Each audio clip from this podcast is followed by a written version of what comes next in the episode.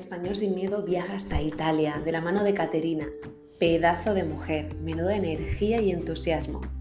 Como te comentaba en la última newsletter, las mujeres están pisando fuerte cada vez más y empoderándose cada día, y yo estoy súper feliz de poder verlo. Hoy vas a escuchar a una mujer que pasó de ser ejecutiva y empresaria a dejarlo todo para irse a Barcelona en los años 90.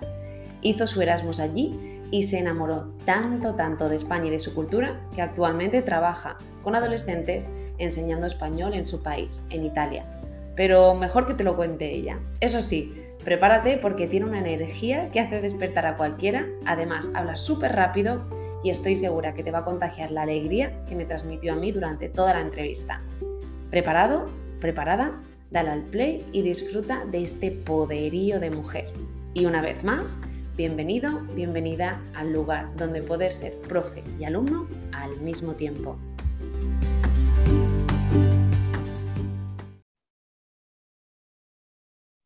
Hola, bueno, hola Caterina, bienvenida a Español sin Miedo, el podcast de Spanish to Go. Y bueno, cuéntame, cuéntanos, ¿quién es Caterina? Así, en dos frases.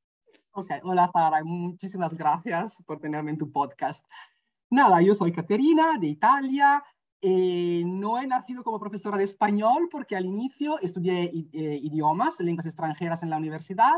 Empecé con inglés, o sea, el primer año puse inglés como primer idioma, pero después me enamoré del español y decidí cambiar mi plan de estudios y nunca me he arrepentido porque siempre he encontrado trabajo aún fuera de la escuela gracias al español, porque cuando yo era joven no éramos muchos, muchos. Ahora ya hay muchísimos chicos que estudian español, pero en aquel tiempo era algo un poco raro y porque tengo que 55 años, así que hace mucho tiempo me licencié en el 92. Y nada, era una mujer que mm, como una ejecutiva, estaba trabajando en una empresa, pero a los 25 años y por amor decidí mudar, mudarme, eh, ir a vivir a 500 kilómetros de mi casa. Mm. Ahora vivo en la frontera con, uh, con Francia. Y, ¿En qué ciudad estás? Ventimiglia, la última ciudad de Italia y luego está Mentón, Mónaco, Niza, etc. Y, pero es muy bonito el lugar y todo, pero trabajo nada.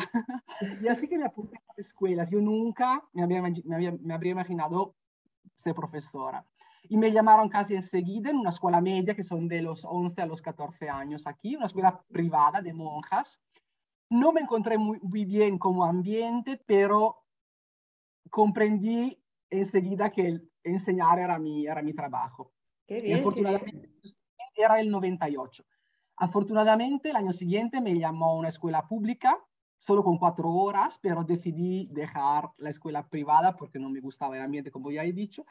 Y, nada, o sea que empecé, empecé esta carrera, esta, esta, esta aventura, ¿no? Que de verdad es el, es un trabajo que me encanta y cuando mis compañeras dicen, bien, ya espero solo jubilarme, yo no, no quiero jubilarme porque faltan 10 años, pero digo, no, porque yo no sé qué hacer después con los, y, con los chicos, ahora enseño en un, digamos, un bachillerato, pero en Italia es un poco diferente, tienen entre 14 y 19 años, que es una mm. edad terrible. Eso, eso te preguntaré más adelante, sí, sí, sí. Y, pero me encanta estar con los jóvenes y creo que también te mantienes más joven estando con ellos. Y, y, ahora que tengo más tiempo libre porque mis, mis hijos están fuera de casa estudiando, uno en extranjero, otro en el norte de Italia, eh, he empezado a hacer un montón de cursos de formación de cualquier tipo para reciclarme un poco, ¿no? Porque yo me aburro, pero también los chicos se aburren, ¿no? Con los métodos antiguos. Exacto, eso hablaremos. Bueno, pedazo de presentación, me has respondido a muchas de las preguntas así, directamente. Aquí.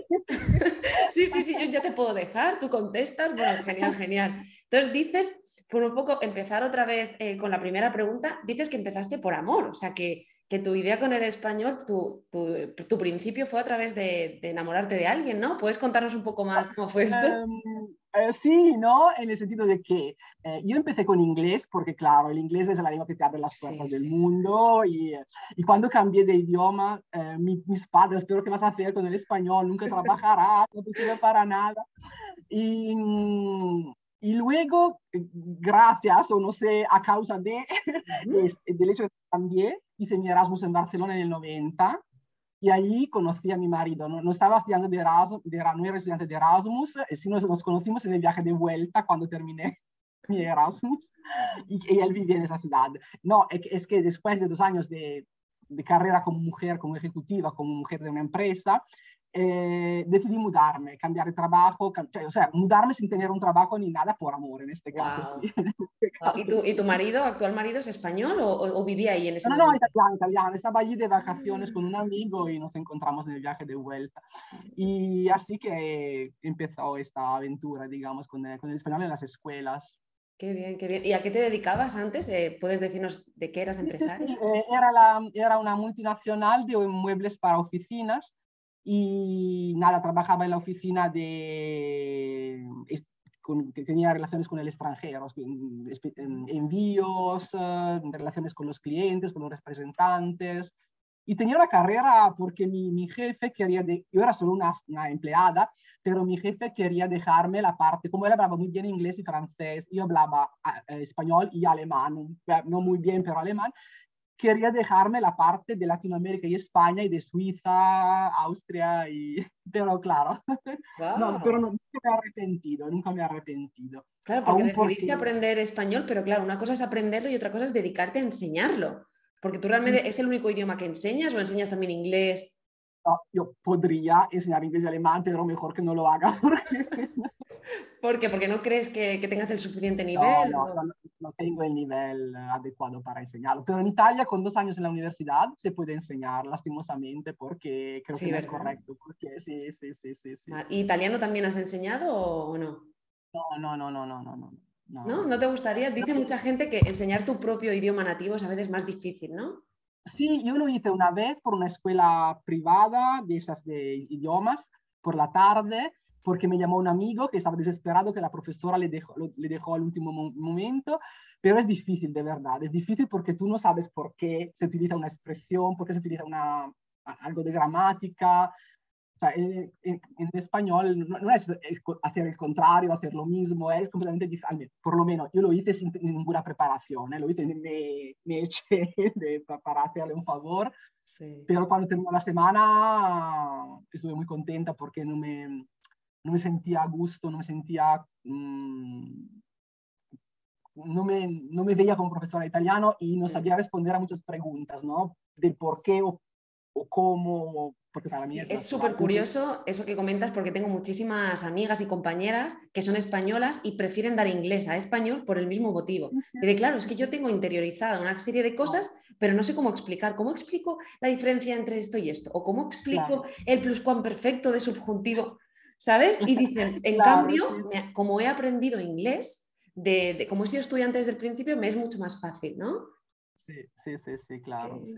¿Y actualmente estás trabajando como profesora en línea, online o presencial? ¿Dónde trabajas? No, no, no, yo estoy en esta escuela, eh, pues de bachillerato, una escuela pública, presencial, claro, durante la pandemia, los dos años antecedentes, tuve que, hacer, que reciclarme online y es ahí que empecé, no, ya hacía cursos de formación, pero eh, que empecé en estos dos años a formarme con las nuevas tecnologías. Y actualmente estoy haciendo un curso dificilísimo online con la Universidad de Burgos sobre las nuevas tecnologías aplicadas a la, a la, enseñanza de los idiomas, porque no solo para enseñar online, que a lo mejor puede pasar otra vez, a lo mejor cuando me jubile, a lo mejor si me da la gana un día, pero es que los chicos también se aburren con los viejos métodos. Ah, tienen que ajustarse un poco porque no lo toman muy en serio. ¿eh? no, sé, no, sé, si es en Italia o qué, pero mm. los chicos de esta edad. Pero yo ya utilizaba, por ejemplo, Genially, ya llevaba, llevaba años utilizándolo, eh, porque creo que sirve ¿no? para mm, que se diviertan un poco más y además por los chicos que tienen problemas como dislexia o disgrafia, eh, ver slides, infografías o pequeños vídeos, puede ser muy útil. Yo, por ejemplo, en literatura uso muchísimo, ya la utilizaba antes eh, para resumir un poco todo. Y, o sea, que los chicos... Genial, ¿no? Y otros, por ejemplo, Kahoot o Quizlet. Sí, ahora, sí, sí, sí, ahora sí, pero antes de la pandemia, de los cursos, había descubierto Es que antes era otro, la vida de antes, ¿no? Yo cuando hablo con las profes antes enseñaba con el libro, con los PDFs, algún juego, pero vino la pandemia, ¿no? Y ahí es cuando se abre el horizonte del online. O sea, ¿tú te notas que tus clases han cambiado tanto gracias o a pesar o a causa de la pandemia? Sí, sí, sí, sí, sí, sí. Yo intento utilizar la, tecnología cada vez más. Pero como te decía, si pongo canciones o vídeos, que antes ponía la canción con el cassette o con... Uh, ahora puedo poner un montón de, de, ejercicios que encuentro online o que puedo también um, confeccionar yo, misma, uh -huh. eh, o un vídeo, puedo poner, mm, o que, que trabajen ellos sobre el vídeo, que, con un Padlet, que pongan sus ideas, etcétera, pero no lo toman en serio, o sea, que es como un juego, ¿no? O sea, que es difícil que entiendan que es una clase como la otra, pero ahora están un poco acostumbrándose a, a esta manera nueva de Es que, no sé, en Italia los profesores somos muy viejos normalmente como, me, como edad y pocos se están convirtiendo. Ahora llegan los jóvenes y estos chicos ya utilizan la tecnología, son nativos digitales, tienen 30, 35 años, 25. Pero los de mi edad, yo veo que mis compañeras, la mayoría, no todas, claro, pero la mayoría no quiere acostumbrarse a cambiar, o sea, que, que siguen con, con, el, con, el, libro, con la gramática, la literatura, sí. pero no saliendo de una línea de lo que dice el libro. Claro, yo creo que como bien comentas es un reto, ¿no? Para la gente más mayor que lleva 20 años haciendo lo mismo, de pronto adaptar, ¿no? Las clases con esta cantidad de recursos. Claro. Y comentas Claro. que les gustaban mucho los juegos. No sé si conoces, por ejemplo, el Flipped Class, eh, aula invertida. ¿Has oído alguna vez hablar Sí, de sí, eso? Sí, sí, sí, sí, sí, ¿Sí? ¿Qué opinas? Sí, ¿Lo, sí. lo has utilizado? Sí, la directora que teníamos antes, hace 5 o 6 años, estaba obsesionada con las clases invertidas y nos empujaba mucho para que lo hiciéramos. Eh, y lo, lo he hecho algunas, algunas veces, eh, pero te- tengo que decir que no es el método que utilizo más. Eh, me gustaría hacerlo cada verano, digo, bien, este verano voy a programarlo todo y luego el verano se pasa rapidísimo. Y, ¿Pero crees que sí, funciona? ¿Puedes poner a lo mejor algún ejemplo de alguna actividad que hicieras? Sí, sí, sí, creo que sí, ¿no? Porque, no sé, por ejemplo, introducir un tema o de gramática o de literatura, que es lo que hacemos en Italia en las escuelas, también un poco de cultura, y que ellos mm, profundicen o propongan, hagan un video o expliquen a sus compañeros algo más sobre el tema que yo acabo de introducir. Esto es lo que yo he entendido como, como clase invertida, pero Sí, no bueno, sé, hay como, que- hay como varias... Eh, eh, sí, Sí, por ejemplo, eh, la que me gusta mucho utilizar a mí es cuando el estudiante estudia la gramática o los contenidos por su cuenta en casa y en clase lo único que hacemos es la práctica, ¿no? Como lo Práctica, divertido, abro comillas, lo que ellos no se dan cuenta que estamos estudiando o cuando el alumno pasa a ser profesor, ¿no? Y cambiamos el rol. Eh, ¿Alguna vez has Sí, practicado esto? Mm, eh, totalmente, o sea, que, que ellos estudien solos, no, o sea, es difícil para los chicos de, a los que enseño yo por la edad que tienen, es Claro. dificilísimo. Al ser adolescentes, ¿no? La motivación. Ah, sí, claro, a lo mejor lo- los de los últimos dos años puede ser, que sí, puede ser, los, de- los primeros años lo veo difícil, pero... Porque tú das desde qué edad hasta qué edad. 14, 14, 19, y empiezan desde un nivel cero y Mm, llegan a un C2, los, los mejores a un C1, porque italiano y español son bastante similares. Y... Eso quería preguntarte, voy a, voy a ir directamente a esta pregunta. ¿Es tan fácil como todo el mundo se piensa Oh, que para un italiano es tan fácil hablar español? ¿Es cierto o no? no, o sea, que como mi marido cuando vamos a España, o sea, que se la, se la, se la apaña, o sea, que va a una tienda y le, le comprende más o menos lo que quiere comprar o lo que quiere decir. Pero claro, en la escuela tienen que hablar correctamente y entonces para él, porque dice, ok, voy a hablar español, añado una S al final de las palabras en italiano, yo ya hablo español. Es que lastimosamente en mi escuela, que hay también eh, un liceo científico eh, de, de ciencias, eh, matemáticas, químicas, física, etcétera, y uno clásico, eh, o sea, que aprende el latín y el griego y mucho más literatura italiana, italiano, gramática, etcétera, y son más difíciles eh, como, como cursos. Y además eh, hay cursos donde la tercer, el tercer idioma es em, ruso o alemán, porque el, el inglés y el francés son obligatorios. El francés normalmente no, pero aquí que estamos en la frontera con Francia, sí. Ah, claro.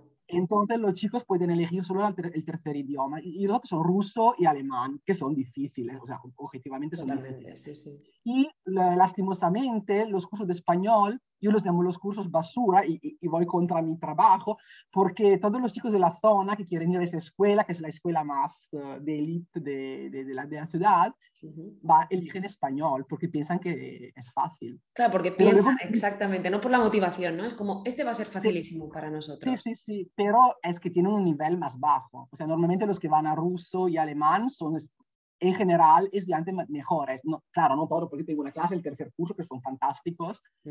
y, pero muchos lo hacen porque quieren ir a esta escuela y eligen español porque es el curso más, piensa que es el curso más fácil. Pero claro, cuando el tercer año, cuando llegamos al subjuntivo, el interactivo, etcétera, me dicen, pero yo pensaba que el español. Cuando llega el monstruo, ¿no? Como llama mucha gente, el monstruo del subjuntivo. ¿Y qué es lo que más les cuesta a los alumnos italianos? ¿El subjuntivo o hay algo que tú digas año tras año lo tengo que repetir porque no consigo que lo aprendan? ¿Qué es? Sí, el subjuntivo en algunos aspectos y el subjuntivo seguramente. El imperativo sí, pero en efecto no lo utilizan muchísimo en la vida. O sea, sí, pero eh, utilizan el tú, el tú es, más, es, el más, es, el más, es el más fácil. Eh, le cuesta, porque por, lo, del hecho, por, por hecho de que son muy parecidos los dos idiomas, hacen muchas faltas porque la diferencia entre ser y estar, por ejemplo, por, vale, por y para también para los españoles, creo. Sí, sí, yo creo que son, vamos, por y para, ser y estar son como los dos huesos de la sí, sí, sí, sí, mm. porque es más difícil, porque, y también los falsos amigos, que hay un montón de falsos amigos eh, de, de, de, vocabulario, pero, o sea, que porque piensan en italiano, es, es, pensar en otro idioma, es pensar en otro idioma que es, es difícil para, para ellos, sí. ¿Y tú eres de esas profesoras, honestamente, que hablan 100% en español en sus clases o lo ves imposible a niveles bajos? A niveles bajos me gustaría, pero no sé, pues como soy una vieja, o sea que eh, al inicio, cuando empecé, la mayoría de los profesores no, no lo hacían, o sea que, pero yo siempre, por ejemplo, la, la gramática eh, le explico en español antes y luego los conceptos principales más difíciles lo, lo, vuelvo a repetir. Claro, los del primer año y este año tienen un nivel bajísimo. Lo encuentro muy difícil uh, hablar siempre en español, pero lo intento, claro. También cuando hablamos de puedo ir al baño, puedo, uh, claro, es, intento que lo digan en español, pero mm. me doy cuenta de que año tras año es más difícil. Se, Sí. ¿A, partir de qué nivel crees que es posible hablar únicamente en español? ¿A partir de una 2, B1? Sí, del, entre A2 y B1 lo comprenden todo. Comprenden todo, sí, sí, sí. sí, ¿Y qué es lo que mm, Dime, dime. No, no, lo que gusta mucho es hablar para, para hablar de otras cosas que no sea la, la, lengua. Les cuesta mucho hablar en español. O sea, que nunca me preguntan, ¿puedo ir al baño en español? ¿O puedo hablar? O, o otro tema. Eso le cuesta mucho, sí. ¿Y qué les cuesta más? ¿El hablar, el escribir o el, Porque supongo que leer será facilísimo para ellos, ¿no? Siendo italianos. Sí. Es que hablar le cuesta cada, aún cada año más hablar, inventar historias. Cuando empecé, hablaban de cualquier tema y escribían también, porque al inicio español estaba en la, en la selectividad, digamos, un examen similar, entonces empezaba a entrenarles muy pronto haciendo producciones escritas y escribían páginas y páginas y páginas. Ahora si, les pido de escribir como acabo de hacer 100 palabras para darle una nota de una asignatura especial que es educación cívica, hablar de la constitución, otras cosas en español, cada, cada asignatura tiene que hacer un top de, de horas. Pero 100 palabras, profesor, pero 100 palabras son... Sí, sí, sí. Es nada, es un texto pequeñito, sí, sí.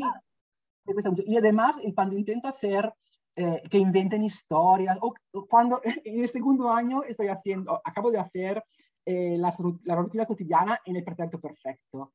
Pero, profe, esta mañana no he hecho, ¿qué has hecho esta mañana? Yo no he hecho nada, pero invéntalo. Tú tienes que decirme por lo menos 10 verbos. Claro. no sé qué decir. Caídos en, en globo, pero no me interesa si es verdadero o falso, pero tienes que hablar. Y le cuesta muchísimo. Y le da vergüenza hablar, hacer los sonidos eso de la J, de la, de la F, de la S. Sí, sí. Yo creo que también es la edad, ¿eh? que también la, la, le da vergüenza cualquier cosa. Claro, es que eso te quería preguntar. Para mí es un súper reto trabajar con adolescentes porque, mm, no sé, yo creo que están, están como muy vagos últimamente. Cuando veo a mi entorno, mis primos o gente así de joven, los veo como que necesitas motivarles de una forma, cosa que con adultos no, no ocurre. O sea, tú, por ejemplo, ¿Has trabajado también con adultos y puedes ver la comparativa o simple, siempre has estado con, con, adolescentes? Bueno, e, este año que hice la, clase, la semana de italiano trabajaba también con adultos, es totalmente diferente porque vienen motivados. Pero también los chicos antes, ¿cómo tienen que elegir el idioma, el tercer idioma en mi escuela? Conocían todo de España antes de, de empezar cualquier clase. Eh, a, ahora no saben nada y, y, es difícil motivarles. O sea que eh, tú le preguntas algo de España, yo el primer día digo, si digo la palabra España, hacemos una nube de palabras, cualquier cosa, un actor, una, una comida, una bebida, tampoco y sangría, o sea que creo que todo el mundo lo, lo, lo sí, pero tampoco, tampoco, La capital, ¿cuál es? Oh, no sé, eh, o sea, no, no saben nada nada. Y por eso que creo que lo eligen solo porque últimamente, solo por eso. Y es difícil motivarles. Mm, y mm. escribir no hablamos porque escribir ya no escriben ni en italiano porque con uh, lo del, del, ordenador, del... Uh, me duele el brazo, me duele la mano, si tiene que hacer un dictado con la Sí, sí, yo creo que hoy en día, eh, por ejemplo, hablo con muchos profes que están utilizando los móviles y los iPads para que ellos puedan escribir, porque como hoy en día utilizan el móvil tanto, no saben escribir, es que realmente les duele la mano y se hacen vagos, es verdad. En mi escuela mm, oficialmente no se podría, o sea, solo en algunos momentos. Eh, hay solo una, un curso que es un curso 2.0, pero no es el mío. Eh, pero a, mí me lo han preguntado, me, me, podemos llevar el tab, la tableta o el, y yo les dejo tomar apuntes con la tableta o con el móvil, lo que sea. Es que muchas veces lo ve, que no están haciendo lo, de lo que estás haciendo tú, pero están en internet respondiendo a mensajes. Es, una pesadilla. En algunas clases, en algunos cursos tenemos que recoger los móviles cada hora, pero también pierdes un montón de tiempo y eres responsable tú si se pierde, si se rompe una, un móvil yo no lo voy a hacer, pero es una... Y ahora que con los smartphones, con los smartwatch y los auriculares, es una pesadilla. Es que estamos rodeados de tecnología, yo lo veo dificilísimo. Yo estuve trabajando en una escuela en Vietnam también y cada niño tenía sus iPads y claro, era una locura controlar todo. No abres internet, eh, cerrad esto. Era como, madre mía, qué difícil. Antiguamente no pasaba, ¿no? Cada uno tenía su libro que, a ver, era más tradicional y no tan divertido, ¿no? No tan gamificado como ahora pero es un reto el captar su atención. Hmm. Sí, sí, sí. En Italia eh, estamos obligados a, que los, los, alumnos se obligados a comprar libros de, de, cualquier asignatura. Yo los encuentro un poco, ahora están un poco mejorando, pero los encuentro de verdad un poco antiguos, o sea que no se adaptan mucho a, a lo que son los jóvenes ahora. Y no, hay algunos españoles, pero el problema es que los, los em, libros españoles para nosotros son muy fáciles, demasiado fáciles. Sí. Y yo utilizaba los, al inicio cuando empecé, hace 23 años, no había ningún libro de una editorial, editorial italiana, pero eran de verdad facilísimos. Y ahora hay en más escuelas estudio español, entonces hay libros de editoriales italianas, pero son muy clásicos gramática, la, la, ficha con el, tiempo verbal, el modo y los ejercicios de, rellenar y... Exacto, se ve como, como la enseñanza antigua, ¿no? no como aprenden los jóvenes hoy en día. Y luego también está como las diferencias de niveles. Yo con, con, un compañero estuvimos intentando crear unos libros a través de una editorial porque veíamos que no habían libros de nivel A0, que el A1 ya entraba con una cantidad de contenidos para gente que no había visto español en su vida que era dificilísimo, ¿no? Y luego conforme ibas subiendo se hacía repetitivo, tedioso y nada interesante. ¿Tú crees que faltan materiales eh, para llevar a las aulas o cómo, cómo lo haces tú? Sí, sí, por eso que utilizo mucha tecnología, completo con vídeo que encuentro en internet o con uh, podcast, con uh, o con material que produzco yo, que paso las tardes en, con el ordenador. Me, me, encanta hacerlo, pero cuesta mucho trabajo esto, ¿no? Y por qué lo de los libros es demasiado aburrido. Pero si tú utilizas los libros, los padres te dicen, pero yo he pagado 25 euros este libro, ¿por qué no lo has utilizado? ¿no? O sea que, tengo que... Tienes que encontrar una balanza, ¿no? Un poquito de libro, un poquito... Y decías lo de los podcasts, que bueno, antes de empezar la entrevista me has comentado que te encantan, que eres una apasionada de los podcasts. ¿Qué tipo de podcast llevas a tus clases con tus alumnos? No, yo no sé, para ellos eh, en, en, en ProfeDLs hay algunos podcasts de diferentes niveles y yo hago, preparo unas preguntas uh, normalmente cerradas, ABC o verdadero o falso, quizás algunas abiertas. Empecé a hacerlo durante la primera, el primer lockdown, la primera, primera parte de la pandemia. Y, y, esto es lo que hago con ellos. Y además los he recomendado a algunos chicos que tienen problemas a hablar. Uh -huh eh, porque yo he visto que con el inglés me ha servido muchísimo, a pesar de que sea un, uh, algo pasivo, digamos, ¿no? Para, pero, no sé, a mí me ha ayudado mucho uh, después a, la, con la fluencia, en la fluidez, sí, sí. La fluidez, la, fluencia en inglés y la, la fluidez, sí, es, hecho una mezcla. Eh, pero creo que los jóvenes no conocen mucho los podcasts, porque dicen, no, prefiero ver una serie, prefiero ver... Y ahora sí, ya recomendado algunas series para el verano, ¿no? Puede ser uno de deberes, pero o sea, que, que, que, que, porque el primer año que, que hacemos literatura es el tercer año, eh, evalúo más que, que, hayan estudiado los contenidos, pero claro, del segundo año de literatura tienen que hablarme también en español correcto. Entonces, este chico ayer le, le aconsejé algunos podcasts y me dijo, no, pero los podcasts, ¿por qué? No me gustan, prefiero ver unas series. Y... Porque es más visual realmente. Yo creo que los podcasts para gente más mayor, más mayor. Los jóvenes yo creo que les gusta mucho el input, que sean colores, movimientos, por eso las series triunfan tanto. ¿Y tú qué series has utilizado o has recomendado en tus clases? en el segundo año utilizo una serie de una editorial italiana que trata el tema de eh, chicos de su, de su, edad que nada, se encuentran con los amigos y, y, sirve para repasar, porque los temas son del primer año, pero para el primer año son difíciles, la, la, ropa, la comida, la casa, describirse, presentarse. Pero estos vídeos son, son difíciles. El segundo año como repaso utilizo esa serie. Pero también ¿Cómo se ahora... llama esa serie? Eh, ma però está en una editorial italiana y tiene que ser, utilizar el libro editorial. La, mi pandilla, me parece, de la editorial ah, italiana. Conozco, sí. Pero tienes estar en la, cioè, ti tiene que dar un, un password, una password y un, un username, los, eh, la editorial. Pero no sé, para un, los niveles más, alto, más altos, ahora acabo de ver dos series que me han encantado, que son en RTV, que es, eh, RTV, que son Ser o No Ser y It. Eh, Ser o no ser es una serie de chicos de una escuela de teatro uh -huh. y trata mucho el tema también de género, de, la, de las diferencias, el, el, acoso escolar, por el, es muy cortita, con seis, ocho, seis u ocho um, episodios. En cambio, IT, creo que es en España, es un éxito total, que habla mucho de esta serie. Y es un profesor, también es de chicos de su edad, más o menos. Hay muchas palabrotas, por eso bueno, que sí, España profunda. sí, sí, sí. sí. Y también es, es un profesor eh, un poco eh, diferente que va a trabajar en una escuela, en, lo ponen a trabajar con chicos difíciles, con chicos que rechazan la escuela, rechazan las reglas, etc. Y él estudió en Estados Unidos, eh, trabajó en Estados Unidos y um, en su escuela hubo una, unos murió, murieron los estudiantes por unos disparos, como ahora acaba de, de pasar. Mm, tiroteos, sí, de Estados Unidos. Sí. y, y, su compañera eh, española también eh, quedó paralizada.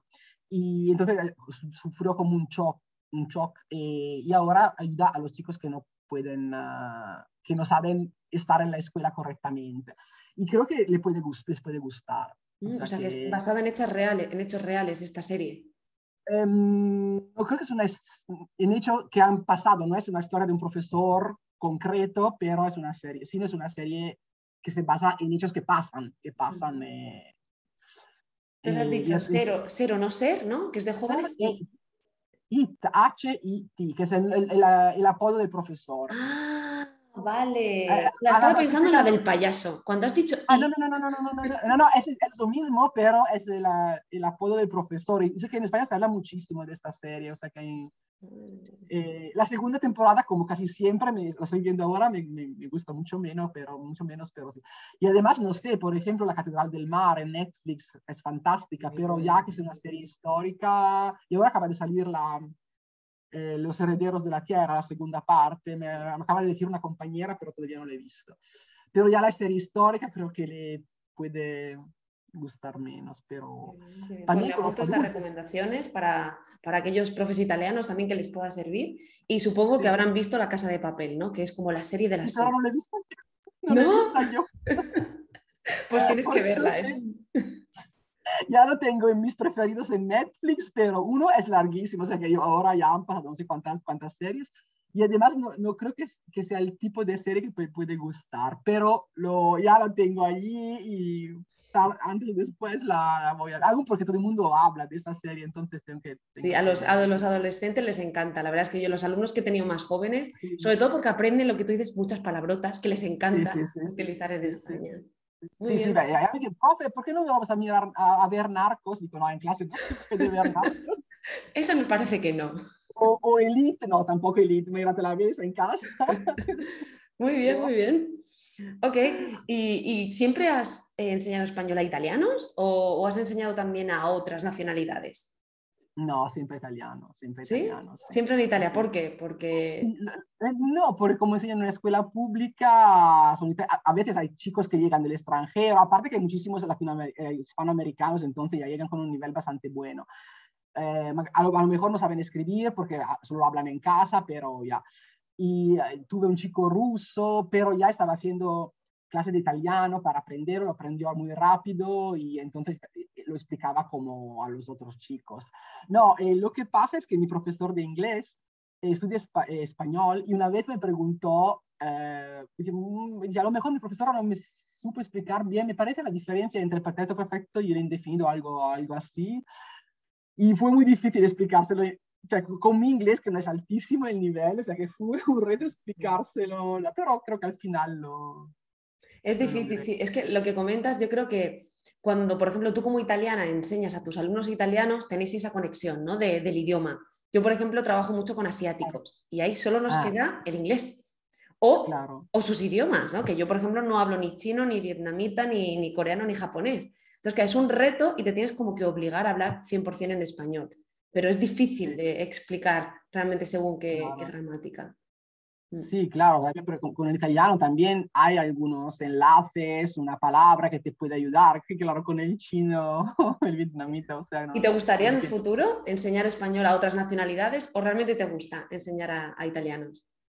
No sé, mira, es un periodo que estoy aceptando un montón de retos, no sé si lo voy a hacer bien o mal, pero en este momento te diría que sí. Pero claro, no sé, nunca lo he hecho, entonces no sé cómo, cómo puede ser, pero Mm. Hombre, tú tienes un nivel altísimo realmente de español. llevo haciendo esto desde hace 25, no, más, 30 años en práctica, entonces. ¿Y tienes como un tope al que no quieras dar? Porque veo que tu, que tu español será pues nivel prácticamente nativo, ¿no? Porque tienes muchísimo vocabulario, tu fluidez, todo. ¿Tienes como un cierto miedo de decir, me gustaría o me gusta dar hasta este nivel más? No me gusta. Mira, que hace como 5 o 6 años decidí hacer el DL, pero no me atreví a hacer el C2 e hice el C1. Y la profesora que me hizo el oral me dijo, pero ¿por qué no te has apuntado al C2? ¿No? Y digo, porque tenía miedo, no sé, voy a empezar por el C1 y luego y lo, lo pasé, pero después mm, no he tenido tiempo para prepararme para el C2. Todos los años digo, lo voy a hacer, lo voy a hacer, lo voy a hacer. No es que me sirva en particular el C2, ¿no? Porque también para hacer un Erasmus Plus de los profesores es suficiente muchas veces un, B1, un B2 o un C1 y lo tengo, o sea que no me sirve prácticamente. Es otro reto más, ¿no? Como te decía. Pero no, o sea que estoy contenta con mi nivel de no, español. Pero, ¿y dar nivel? Por ejemplo, enseñar a gente que tiene ese nivel, ah, C1. Perdona, Ah, sí, no, esto no me importaría, no me importaría enseñar. Vale, porque yo conozco bastantes profes también de español no nativos que tienen como ese miedo, ¿no? A, ah, enfrentarse a ese B2, C1, que se quedan como el B1, A2. Eh, no, no, no, no, no. Yo, por ejemplo, eh, em, acabo de preparar a dos chicas de mi escuela por la tarde online porque no, pudo eh, empezar el curso en la escuela del DL y tenían un nivel muy alto. espero que, que, que, sean un C1 y las preparé para un C1. O sea, lo hice así gratuitamente porque son dos chicas muy buenas que, se va, que terminan el curso, no tienen otra mm, oportunidad de hacerlo y bien, vamos a hacerlo online una vez por semana, una horita y vamos a...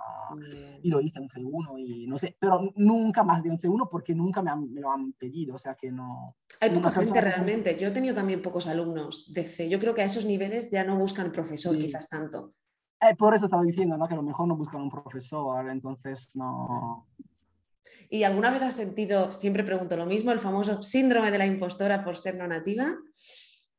Sí, a veces sí, especialmente al inicio, especialmente al inicio porque muchas preguntas que me hacían no sabía contestar el por qué, también a veces me equivocaba, claro, por qué la tensión y todo, y además en 25 años, en 24 años que estoy enseñando, que llevo enseñando, eh, claro, he mejorado también, he ido a España algunas veces, hice un curso de la Universidad de Salamanca el año pasado, estuve en España, en Barcelona, haciendo cursos eh, de formación otras veces, voy a España de vacaciones a veces, Entonces, a mejorarlo seguramente. Leo muchísimo, pero claro, sí, y todavía sigue pasando algunas veces. Pero si me equivoco, no tengo problema. O si no sé algo, digo, mira, chico, voy a mirarlo ahora con el, con el, móvil.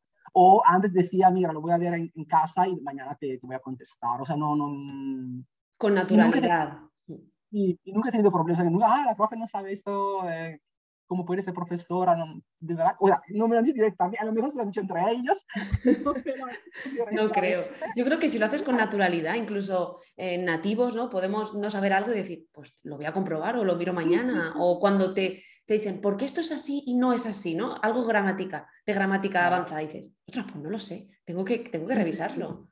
¿Y tienes algún consejo para gente que esté como tú, que también pueda sentir ese síndrome del impostor? Sí, yo creo no, no sentir pánico, o sea, intentar no sentir pánico, como decías tú, lo más natural posible, definir lo voy a mirar, voy a controlar. Eh, claro, con el tiempo las preguntas más o menos son las mismas, o sea que en 25 años creo que me han preguntado todo y tengo una respuesta, no para todo, pero para muchas preguntas, porque como dices tú, si fuera de otra lengua, no lo sé, pero con el italiano más o menos, la gramática que afronta es la misma, la literatura más o menos la misma y siempre hago autores que me encantan, que me gustan. Algunas veces me, me he formalizado con hacer autores clásicos que pero no me gustaban y he visto que también lo transmito, o sea, comprenden que no me gustan y no hago bien la, la clase. Entonces, con el tiempo se aprende todo, es tener paciencia y claro, formarse, leer, ahora con internet se, se puede cualquier cosa. Eh, también estar informado sobre la, cultura y la, mm, la, actualidad, ¿no? Porque a veces te preguntan, he ido, he ido que ha pasado esto en España, en Latinoamérica, en ha pasado esto, esto. Y por ejemplo, de Latinoamérica sé muy poco, nunca he ido. Eh, entonces, cuando me preguntan sobre tradiciones o algo así, yo de verdad que muchas cosas no las sé y comentabas antes que tienes en tu clase también eh, alumnos de, de, Latinoamérica. ¿Tú realmente abordas el tema de la variedad lingüística o al menos lo intentas? Sí, sí, sí, sí, sí, porque ahora lo que se dice en los cursos de formación, ¿no? Es que hay que aceptar todos los, eh, los acentos, el vocabulario. Por ejemplo, hace años en el DL nunca había uh, audios de personas de Hispanoamérica. Ahora siempre hay algunos de Hispanoamérica. Y hay algunas cosas difíciles. Por ejemplo, un chico de segundo año haciendo la diferencia entre perfecto perfecto y indefinido, él no perfecto. Y yo dije, pero bien, para mí puedo utilizar esta mañana, fui, está bien, pero si en, si en el ejercicio te, te, pido que elijas entre perfecto perfecto, tienes que hacerlo, o sea, aquí. Luego cuando me hablas de otra cosa, me, puede, eh, me puedes utilizar. Sí, es uno de los, de los ejemplos, ¿no? El pretérito perfecto, el indefinido, que, que realmente se cree que en Latinoamérica no se utiliza, y sí que se utiliza, pero no de la misma forma, ¿no? Ayer fui o esta mañana desayuné, comí, Sí, pero claro, si es un ejercicio que tiene que elegir, efectivamente. Sí, sí, sí, sí, sí, sí. Pero normalmente tenía el vocabulario, algunas veces tengo que mirarlo en internet, porque si en una producción escrita me, escriben palabras que no conozco, como cuando leo un libro de un escritor uh, chileno, colombiano, lo que sea, claro, hay palabras que no conozco, pero creo que... Claro, yo creo que eso no nos pasa...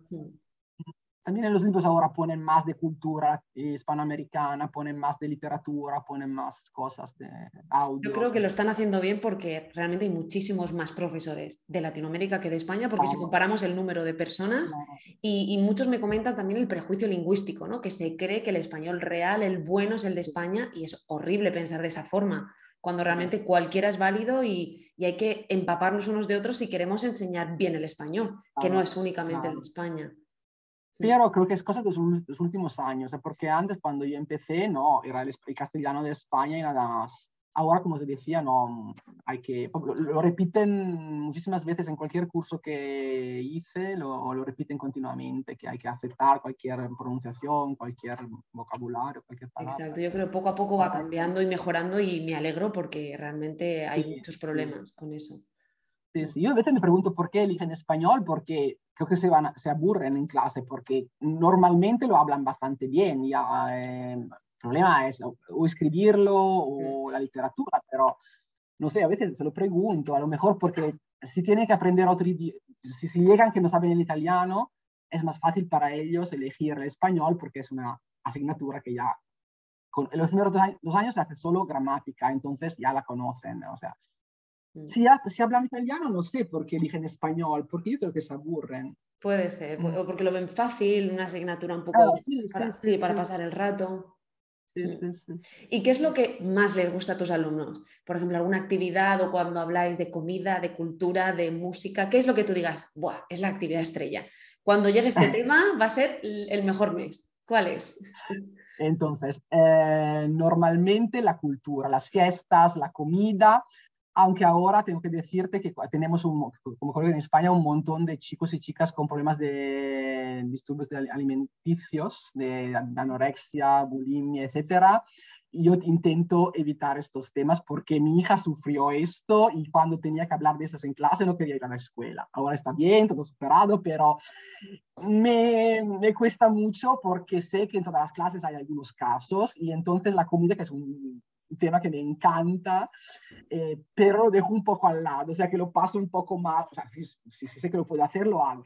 La cultura le encanta, la- las, las fiestas, por ejemplo, no sé cuándo es carnaval, cuando los Sanfermines, cuando...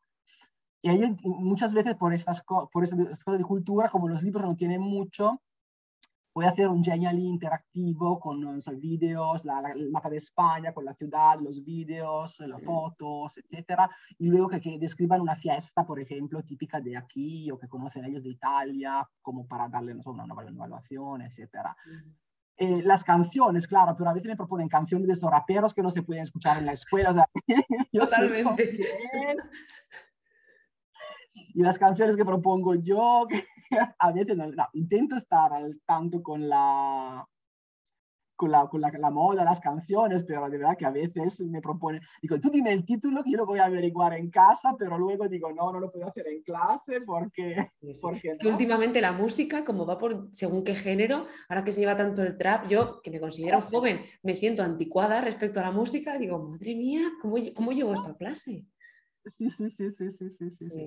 Y, ta- y también las películas, pero claro, para las es difícil porque nuestras son horas de 50 minutos, pero que, que llegas a clase, que pases listas, que no, no, al final son 35, 40 minutos. Tienes que hacer examen. Y, y en la película tardas cuatro clases para verla todo y se pierde lo que es la, la película, lo que es la historia. Un, un chico falta una vez, otro chico falta otra vez, me, se ha perdido un, un fragmento. Una película que le encanta y que la utilizo para hacer esta clase especial de educación cívica que te decía sobre la diversidad es Campeones. Campeones les encanta. Ah, es preciosa, es súper Sí. bonita. Además, se pueden Sí. trabajar los valores, ay, me encanta. Sí, y le- lo, lo hago en el segundo año normalmente y le encanta. Y también hay algunos vídeos de la premiación de los Goyas cuando habla el chico Ay, este, sí. que son... Y de- algunos chicos se van conmovidos, de verdad, le, enc- le encanta. Qué bonito. Sí. A mí me encantan un montón los cortos también de Roberto Pérez Toledo. No sé si lo conoces. Sí, sí, sí, sí, que son preciosos. Además, se crean unos debates en el aula, se crean unas conversaciones tan bonitas que una pasada. ¿Y qué es lo que más les sorprende de España? Porque hablas de la cultura. ¿Hay algo que, que te hayan dicho, pero esto es verdad? ¿De verdad hacen esto los españoles? Ah, sabes, de verdad que no sé, no sé, no creo que haya algo de especial que... Por ejemplo, unas fiestas, a mis alumnos les sorprende mucho Ah, la, claro. tomatina, ¿no? La tomatina, sí, sí, sí, la tomatina, sí. ¡Qué asco! Pero ¿cómo Claro. Yo me acuerdo que, que di el otro día una clase sobre la tomatina, la fiesta del vino. ¿Pero de verdad te tiran vino por encima y tomates? ¿Pero por qué hacéis eso? En Italia tiran nar- naranjas, que es peor porque Ah. te hacen daño. Es que es verdad, eso duele más. Y, y, por ejemplo, también les sorprende lo de que tengamos dos ciudades en África, Ceuta y Melilla. Ah, sí, sí, sí, sí, sí, sí, sí, lo acaban de hacer en geografía. Porque yo, eh, no te lo he dicho, eh, en el liceo lingüístico tenemos una hora por semana junto con otra profesora nativa, o sea, se llama madrelingua, la profesora madrelingua ma- eh, nativa, y hacen cultura con ella sobre todo, y geografía, y en segundo hacen geografía, acaban de hacer la, la, la lección de geografía sobre, sobre eh, también Ceuta, Melilla, Gibraltar, qué es, qué, por qué está allí, etcétera. Las Y ahora que, Marruecos. ahora que comentas lo del nativo, ¿crees que es necesario a un punto de su aprendizaje el poder o tener la posibilidad de hablar con personas nativas? Sí, seguramente, seguro que sí. Eh, ellos lo tienen desde el primer año. O sea, que yo tengo tres horas los primeros dos años y una la comparto con la, con la mm. profesora nativa.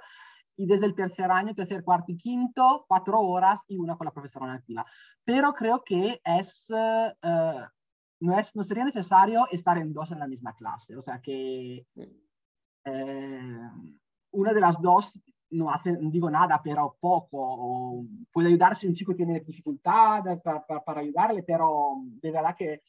Pero en Italia esto, este papel lo pueden hacer también profesoras no licenciadas, entonces no puede, no, en teoría no pueden tener, um, estar en clase sola con los chicos. no sé, es, una, es, una, es diferente también el contrato y todo, creo, de estas profesoras siempre por el Ministerio de Educación, pero es un poco diferente. También el, el sueldo es diferente.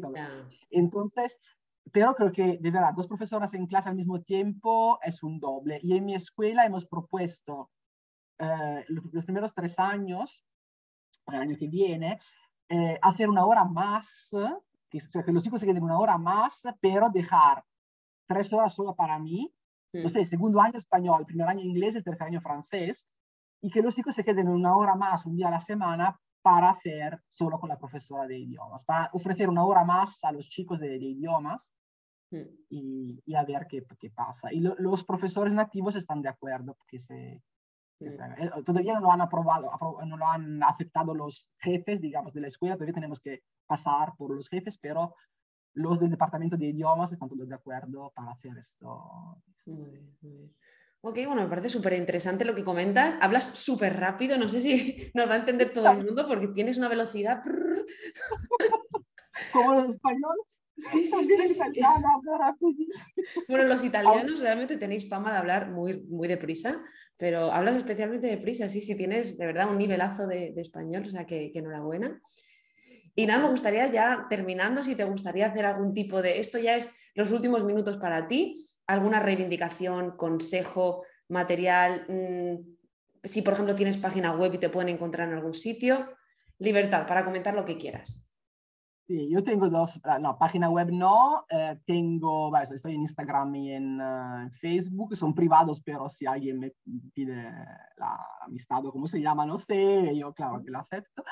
Eh, además, uh, o sea, que he, he, tenido algunos blogs en los años, pero después los he dejado, no sé. Ya los blogs me parecen un poco superados ahora, no sé. Me... Ahora estoy haciendo uno para este curso de Burgos y no sé si voy a continuar. Ahora lo tenemos que hacer para presentar nuestros trabajos, pero no sé, puede ser que lo, que lo, que lo continúe después pero, de la... Pero el Instagram que tienes es eh, tuyo personal o ahí subes materiales o... Eh, no, no, también, no, es personal, porque no utilizo, como soy profesora de chicos, o sea, no utilizo, no me mm. interesa que, pero para hablar de, yo sigo un montón de sitios de profesores como tú, de sitios de escuelas de español, y encuentro un montón de ideas, de materiales, creo que es fantástico, ¿no? Poder aprovechar de todo lo que... Y también ah, cuando eh, dice, eh, a veces dice, se puede pagar, pagarme, si quieres pagarme, si, yo lo pago porque, no sé, es un trabajo que hacen, ¿no? Hay un sitio, no me acuerdo cuál es, que dice, si, ¿cuánto piensas que vale, que merece la pena? Que ah, apoya nuestro trabajo, sí, páganos lo que... Sí, o sea, que algo, o sea, puede ser un euro, diez euros, cinco euros, pero creo que es correcto porque están trabajando como, como, como yo, como todo el mundo y aprovecho de su material, ¿no? Para, para hacerlo. Eh, consejos, no sé, depende, claro, enseñar me encanta, es diferente enseñar a adultos, enseñar online o enseñar a los chicos, claro, para enseñar a los chicos creo que es una, es una misión más que, más que un trabajo, porque si no te gustan los chicos es inútil que...